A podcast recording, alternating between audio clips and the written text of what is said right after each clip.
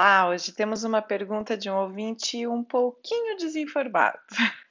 Ele diz o seguinte: Pastor, o senhor já tem completado mais de 40 anos de ministério. Nessas décadas, qual foi a lição mais difícil ou o maior desafio de sua caminhada com o Senhor Jesus? É, como você falou aí, que é um pouco desinformado, na verdade, sim.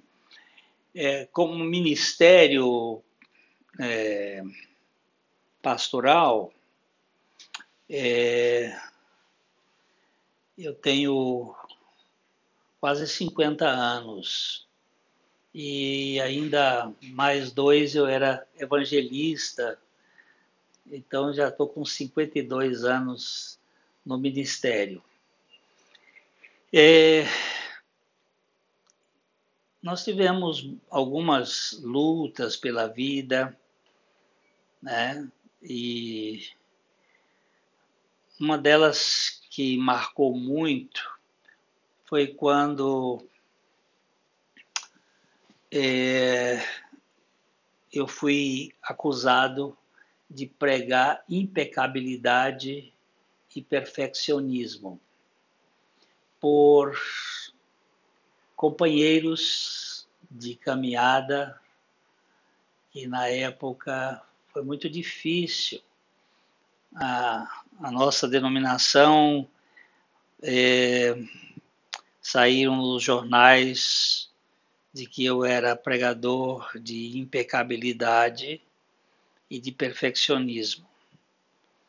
E eu fui levado para um, um, uma espécie de inquisição e, e isto por quatro horas uh, com acusações absolutamente infundadas é, de que eu estava denegrindo o Ministério Batista e que teve um, um pastor que disse que preferia sentar-se é, ao lado de uma prostituta e de um ladrão do que do meu lado e eram pessoas que a gente tinha muito afeto e foram momentos muito difíceis, né? E passamos por lutas.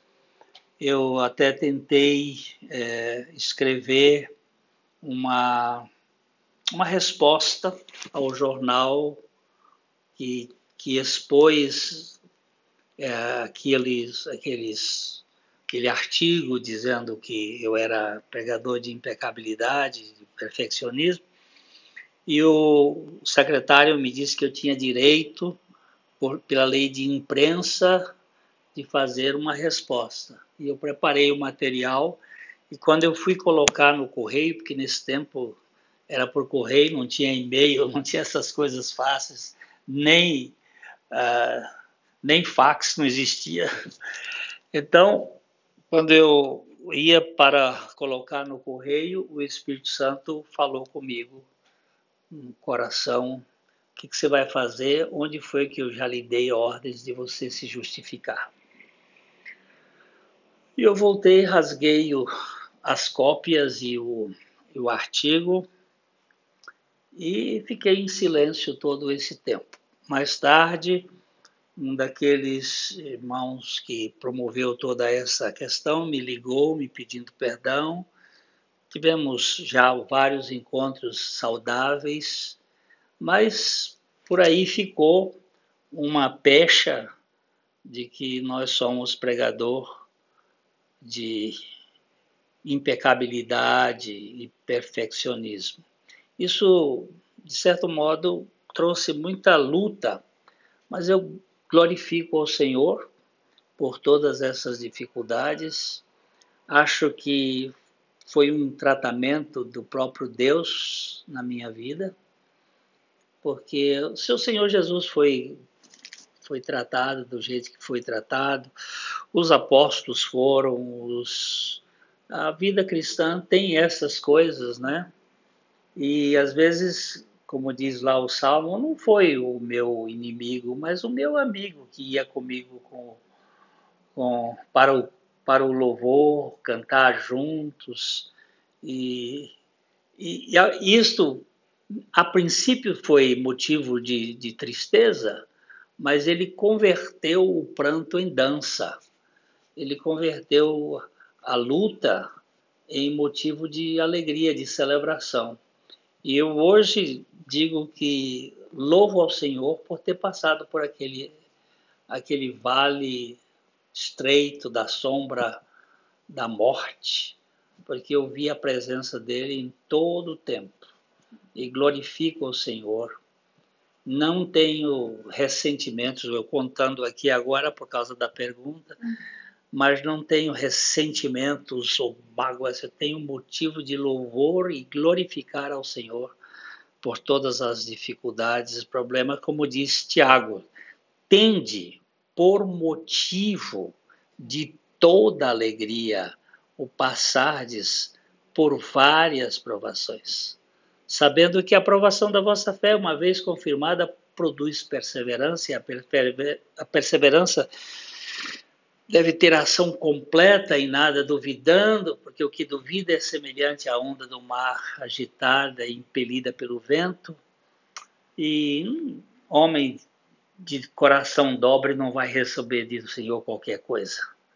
Então a gente, só para dizer a você que é, esse foi um momento difícil, mas eu gosto muito de um livro de Harry Nowen, aquele teólogo católico que foi professor de grandes universidades americanas, de Yale, de Notre Dame, de Harvard, e que deixou tudo para trabalhar lá em Vancouver com ah, crianças excepcionais, e um deles era o Adam, e ele, e ele tem um livro que eu considero uma pérola, Transforma o seu pranto em dança. Aquele que, que pega o Salmo 30, verso 5, que a noite, o pranto pode durar uma noite, mas a alegria vem pela manhã. E eu posso dizer uma coisa assim: o pranto pode durar até a quinta-feira da crucificação do Senhor. Agora você vai ter que pensar isso aqui. Até a quinta-feira da crucificação do Senhor. Mas a alegria vem na manhã da ressurreição. Há uma noite escura, há um sábado longo, um sábado de dois dias, o sábado da, do ano do jubileu, que era sexta, e o sábado, o grande sábado que diz João no capítulo 19, verso 31, que você depois pode ler isso com pedir ao Espírito Santo, é a grande noite escura da alma, a noite tenebrosa, o chamado dos latinos tenebrae facte sunt, as trevas tomaram conta, porém a manhã radiante da ressurreição é brilhante, onde não existe mais rastos de ressentimentos ou de temores. Nós temos o oitavo dia, o dia do Senhor, o dia da ressurreição, o dia da luz radiante, porque é na tua luz que nós vemos a luz. E é isto que faz a diferença. Nada deste mundo escuro se compara à radiante madrugada da ressurreição. Isso traz toda a diferença. Então, se dizer, dizer o seguinte: houve um tempo difícil? Houve. Nestes anos todos, esse talvez tenha sido pior, mas tem tido as, as decepções, as, os fracassos humanos, as minhas quedas, quantas vezes eu caí e gemi. Houve momentos muito difíceis.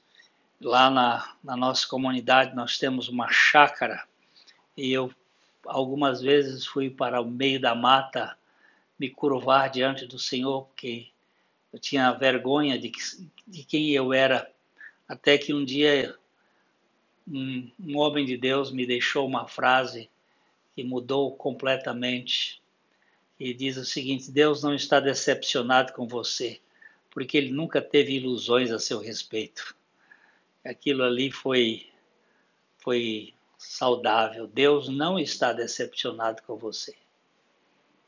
Ele nunca teve qualquer ilusão, qualquer qualquer expectativa a seu respeito, a meu respeito. Ele me conhece desde a eternidade e por isso ele colocou seu filho para assumir a minha desgraça, morrer a minha morte e ser a minha vida. E eu louvo o Senhor por tão grande salvação.